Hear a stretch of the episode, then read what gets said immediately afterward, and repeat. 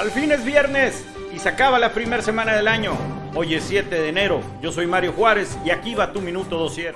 En lo que parece una película de terror, una camioneta con 10 cuerpos, 8 hombres y 2 mujeres, fue dejada a 15 metros de la entrada del Palacio de Gobierno de Zacatecas.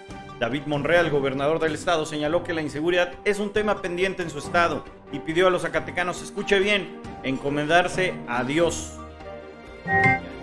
La fiesta que armó un grupo de influencers en un vuelo de Montreal a Cancún el 30 de diciembre y que los ha dejado varados allí generó indignación en Canadá. Justin Trudeau, primer ministro de Canadá, dijo que consideraba los videos de los influencers como una bofetada en la cara. Híjole, se puso buena la fiesta. Novak Djokovic fue deportado por el gobierno de Australia tras cancelar su visa por incumplir los requisitos de entrada. Esto le quita al serbio por el momento la posibilidad de jugar el abierto de Australia. Iba por su décimo título. Es todo por hoy. Nos vemos el lunes.